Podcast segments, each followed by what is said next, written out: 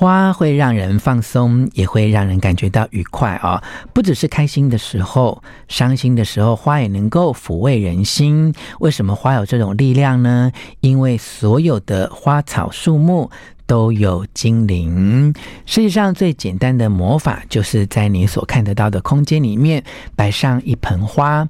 透过你跟花的对话，你将可以看到花也连接了你看不见的世界，以及你所看得到的世界。只要有花，神就会降临。与花对话，就是与神对话。One, two, three, hit it. 吴若全，全是重点。不啰嗦，少废话，只讲重点。欢迎来到全市重点，我是吴若全哦。从小到大，我们都接触过花啊，但你有没有想到呢？其实花是有精灵的。当你能够专注的看着一朵花，跟一朵花对话，你就在跟花的精灵对话哈。世界上最简单的魔法就是。摆上一盆花，甚至就一个花瓶里面只有单一的一朵花，你能够透过跟花的对话，来让花连接了你看得见与看不见的世界。当你能够在你的视线范围接触到花，摆上一瓶花或一盆花，你的人生就会因此而改变哦。尤其当你碰到一些工作啊、金钱啊。人生里面的一些很重要的事件的时候，你都可以透过跟花之间的对话来化解你的烦恼，甚至呢，透过花的精灵来解决你的问题啊、哦！诶，讲到这边啊，你会觉得说，诶，真的吗？其实呢，在方志出版社的这一本书啊，有花就有神啊，这个作者啊是一个有神奇经验的。一个很特别的人啊、哦，哎，他的呃作者的笔名呢，他就呃用叫做虚王花神、哦，来呃让读者认识他、哦。他其实是呃一个花艺师啊、哦，在他成为花艺师之前，他其实也是一个。平凡的人啊，但是呢，因为在法国的期间，他很偶然的接触到花的精灵哦，他发现每一朵花，甚至是所有的花草树木，其实都是有精灵，都是有灵魂哦。当你能够在跟花的对话当中去发现。你透过花跟世界上面的精灵跟神能够有所连结，那你就会发现，原来哦，这个花的对话就是神的对话哈。透过你跟花之间的相处哦，你就能够改善你自己啊。这个作者呢，去巴黎之前，他对花是一点兴趣都没有哈。那我不晓得你现在在家里有没有？摆上一瓶花或一盆花的习惯哦，我在巴黎生活与工作了一小段的时间哦，就跟大多数的巴黎人一样哦，我觉得。在巴黎或欧洲，其实爱花的人是很多啊。在巴黎有非常多的花店啊，但是跟台湾不太一样哦。台湾你去花店买花，除非呢，呃，你是特别说你要回家呃供奉啊、拜神啊，否则一般的花店其实通常都会帮你的花去做一些包装啊。但是呢，呃，在欧洲啊、巴黎这些地方哦，花就是一个非常。日常摆设在家里都会用到的东西哦，所以呢，他们商家把花卖给你的时候，并不会去做特别的处理哈，他不会去呃做吸水保鲜，也不会装水哈，也不会用一些凝胶，甚至一些花梗啊，也没有做特别的修剪啊，他就用一张白纸。或一张旧报纸就把它包起来而已，这并不是我们不尊重花哦，而是呢，在这一些真正很喜欢花的地方啊，他不会把花当做一个很特别了不起的什么，嗯、呃，要怎么样去对待的东西，它就是一个日常生活当中，呃，应该有的东西。举例来说啊，就在巴黎啊，人去买花的时候，不会去特别在意说。它的花瓣到底美不美？它的花梗的状态是不是完美啊？举个例子来说啊，你去市场啊买红萝卜啊，买柳橙啊，你也不会想要在红萝卜跟柳橙当中啊去找那些完美无缺的哈，你会知道这就是大自然的产物啊。对于法国的巴黎人而言呢，花就跟蔬菜水果一样，它都是自然的产物，都是日常的用品啊，所以不会去在意花的美丑，他在意的是生活的。美感哦，所以买完花之后啊，不管你要怎么买，你要怎么摆，其实都随便你哈，因为不要在花上面哦去追求所谓的完美哦，反而是买花的方式、摆放花的方式，甚至是整理花的方式呢，都是适合自己就好哈。在适合自己当中，其实就是一种。自然而然跟大自然的节奏取得和谐，并且跟大自然开始对话啊！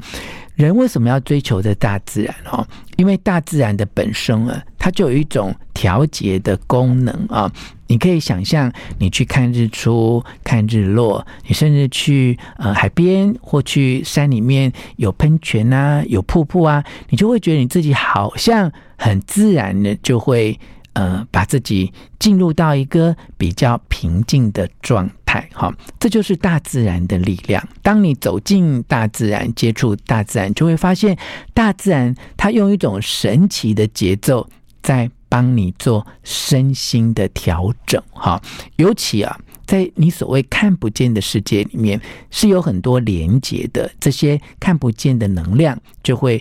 流向你的身心啊！当这个能量流进来之后，你就会发现你的身心都在做调整。哈，那我们不一定要去看日出、看日落、看星辰，我们不一定要到海边，我们也不一定要到深山里面去看到这些喷泉、这些飞瀑。哈，其实在家里，哈，摆上一朵花、一瓶花、一盆花，就可以达到。很相近的效果哈，因为花都是有精灵的，花会在你跟它接触的那一瞬间就开始来为你做身心灵的调整哈。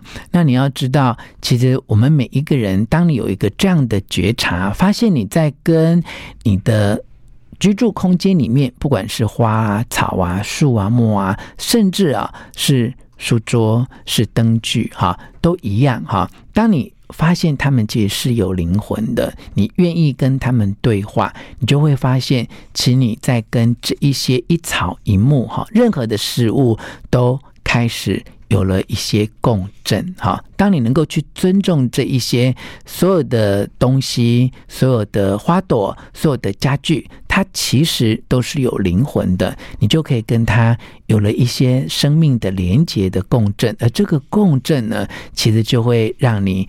接受到一些幸福的力量哦。那如果你会觉得说，哇，现在要跟我讲什么书桌啊、家具，哇，都有精灵，好像对你来说刚开始的时候，也许有一点点困难啊。但如果从一朵花开始，可能也是一个很好的练习啊。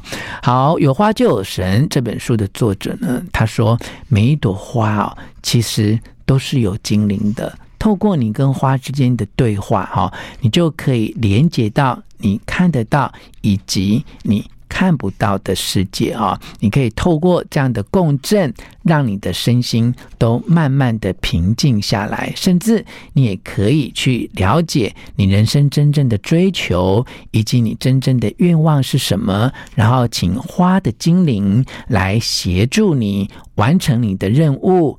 达成你的愿望。如果你也愿意从认识花跟花接触，来跟花的精灵产生连结的话，那么你可以从爱护一朵花、摆放一朵花、一瓶花、一盆花来开始哦。那你如果想要让这个花哦可以开久一点的话，其实呢，在大自然里面啊，这个花哦，其实它开得很茂盛。或逐渐的凋零，它都是一种很自然的美啊！不要因为花有一点点枯萎，你就对花有一点点失落。因为无论春夏秋冬，无论生老病死，无论花开花落，它都是一个很自然的过程。你去欣赏它的凋萎，欣赏它的谢落，其实都是在跟花对话。如果你还是很想要让花能够保持的比较久一点的话，那么它的秘诀哦，就是清洗、清洗、清洗啊、哦。那究竟要清洗什么呢？三个重点提供给你啊、哦。好，你要更换。花瓶的水的时候，要记得清洗三样东西啊。第一个是要清洗花梗啊，将花梗上面黏滑的感觉，那一个黏滑的东西呢，好好的清洗干净。